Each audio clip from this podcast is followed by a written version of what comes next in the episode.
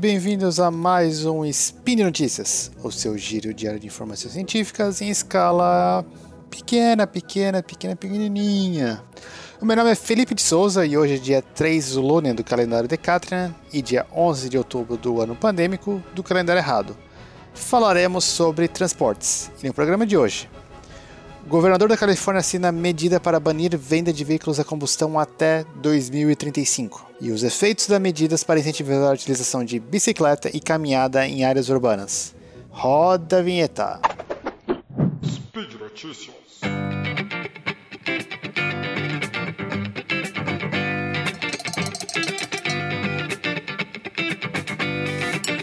Então vamos lá. A primeira notícia é que a Califórnia, o estado da Califórnia, não o governo federal americano, decidiu assinar a ordem para banir a venda de carros a gasolina até 2035. Isso mesmo, banir a venda de veículos a gasolina. Na nota divulgada, o objetivo é bem claro. Por que isso? E aí o ouvinte provavelmente deve saber, é para reduzir a emissão de gases de efeito estufa. Inclusive, eles citam as queimadas do, do mês de agosto ou de setembro na, na costa a oeste do, da América do Norte, ou seja, tantas queimadas no México, Califórnia e Canadá nesses, nesses últimos tempos. E aí, como foi veiculado na mídia e várias, vários pesquisadores discutiram, discutiram o tema de que muitas dessas queimadas está relacionado ao aquecimento global, e o aquecimento global é basicamente um, um dos, das grandes fontes de, de gases de efeito estufa é o, setor, é o setor de transportes.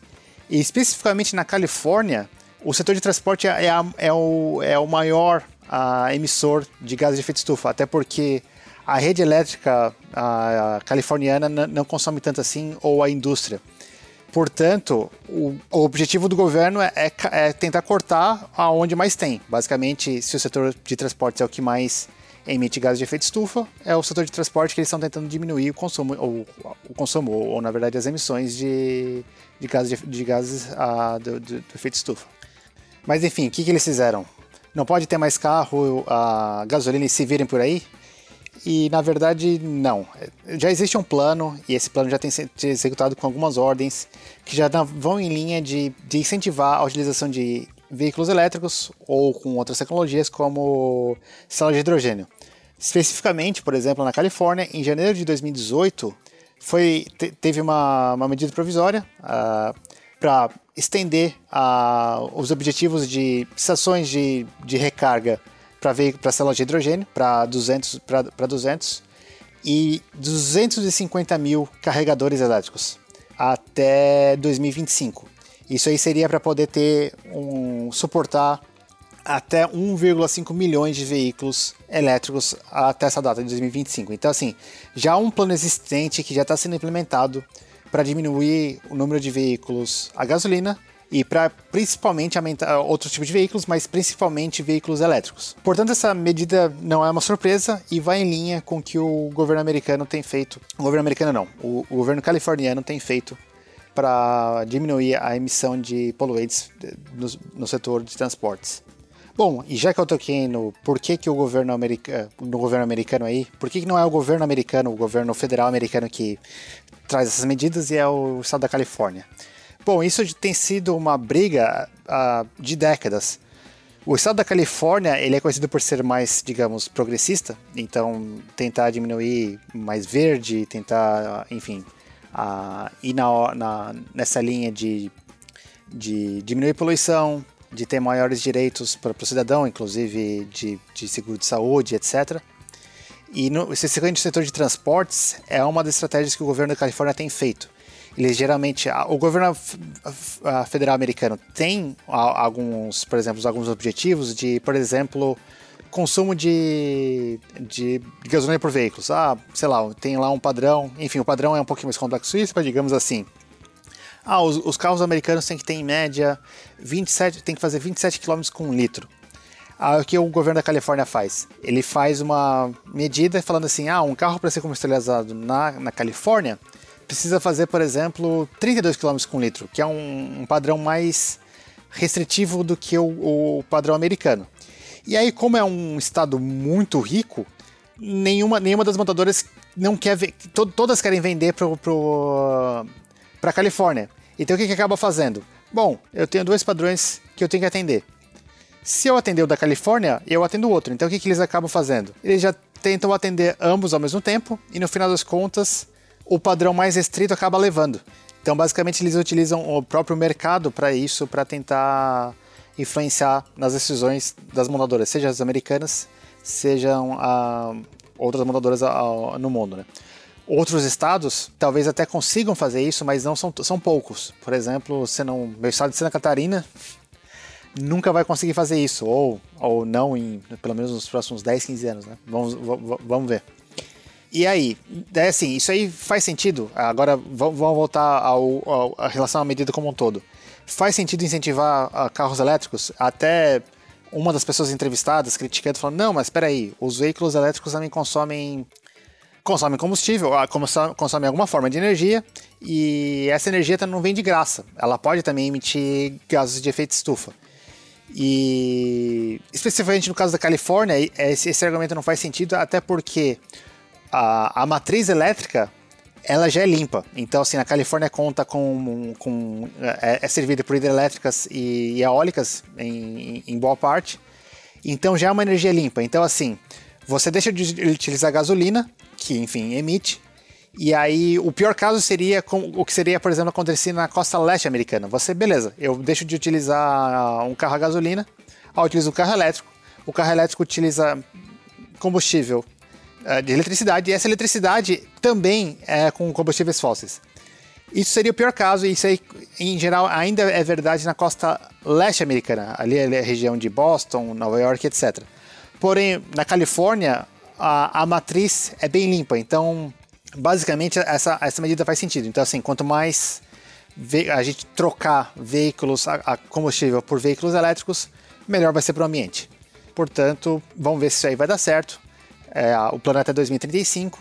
E também cabe destacar que a, a, a, a União Europeia está tentando fazer coisas parecidas e a própria Alemanha tentou é, tem um plano de reduzir, a, na verdade até mais ambicioso, até 2030 seria o, o ano de, de, de venda do, de veículos a combustão. Vamos ver se nessa década aí esses, esses objetivos são atingidos. E vamos para a notícia número 2, que é um, um estudo que tenta avaliar os efeitos de medidas para incentivar a utilização de modos ativos de transporte.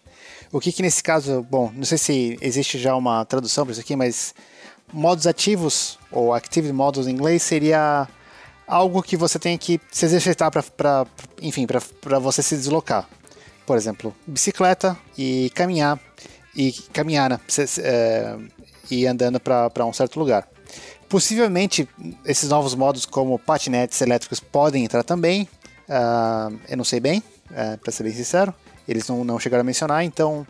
Mas, assim, basicamente, você não utilizar ônibus, carro, e principalmente carro, né? Que é. E, e que eles estão tentando trazer pessoas que utilizavam carro para utilizar esses modos ativos, né? E aí, basicamente, uh, objetivo de utilizar esses modos ativos é que assim, não só você pode diminuir o congestionamento e aí, como a notícia anterior, gás de efeito estufa, mas também existem, é, existem uh, efeitos colaterais positivos. Né? Então, assim, se as, se as pessoas estão uh, usando mais bicicleta e caminhando mais, existem várias uh, vantagens para a pessoa também, né? Com, com, relação à saúde, etc.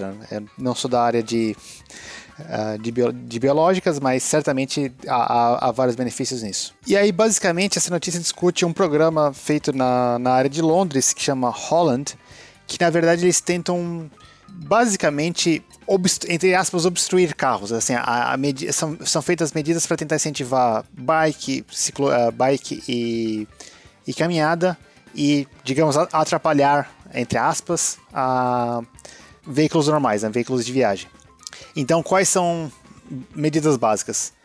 Aumentar o número de ciclovias e, na verdade, até pegar faixas que antigamente eram utilizadas para carros, para fazer ciclovia ou para ter uma área de pedestre melhor.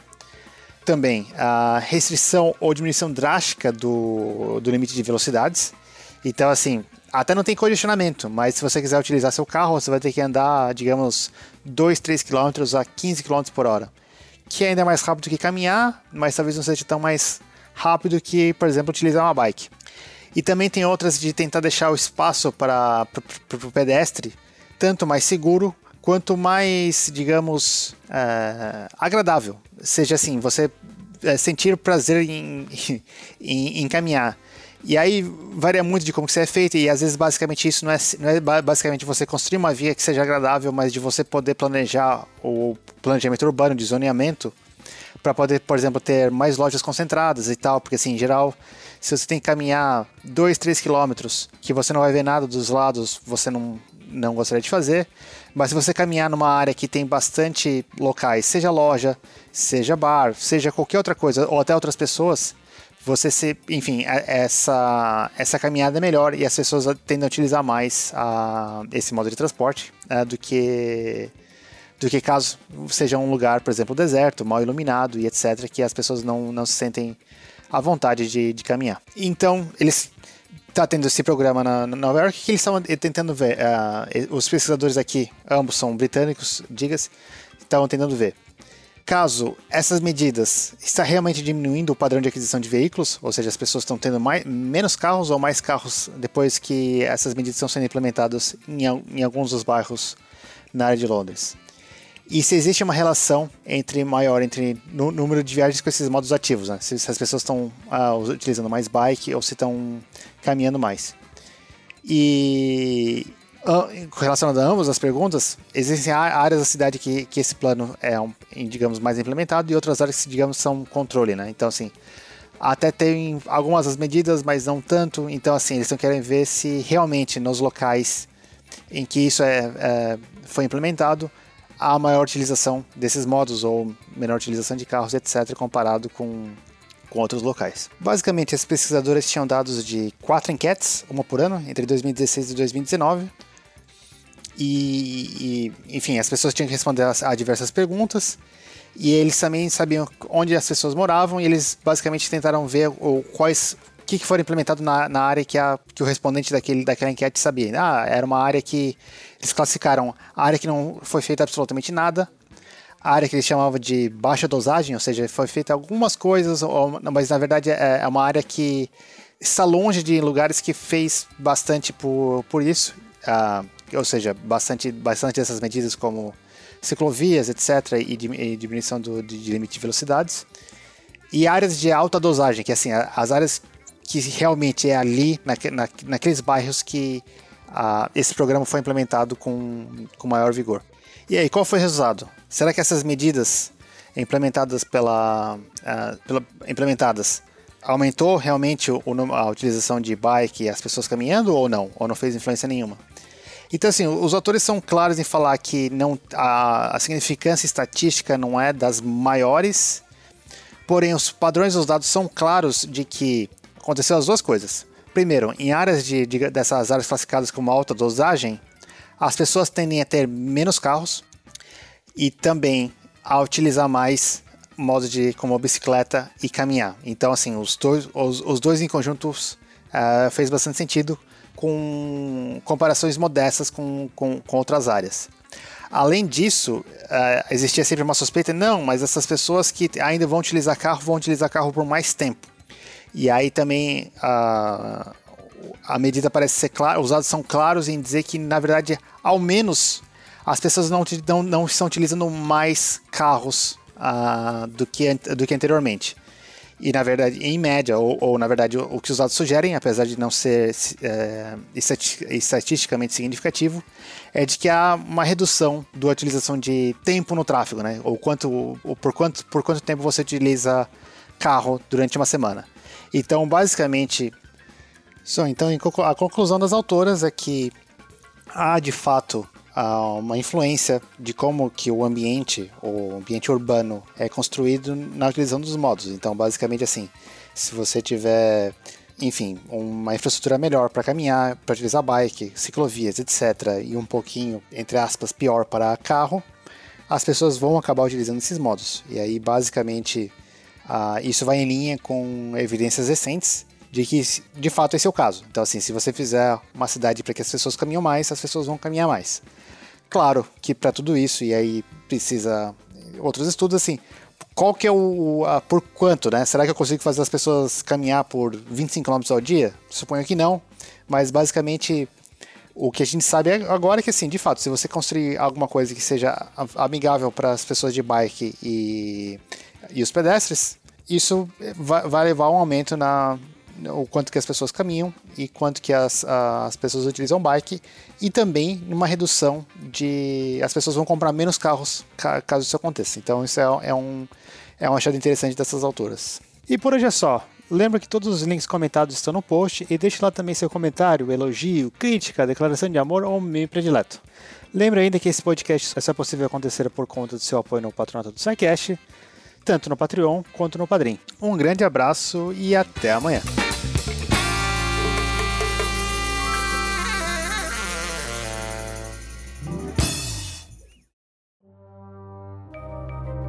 Este programa foi produzido por Mentes Deviantes. deviante.com.br.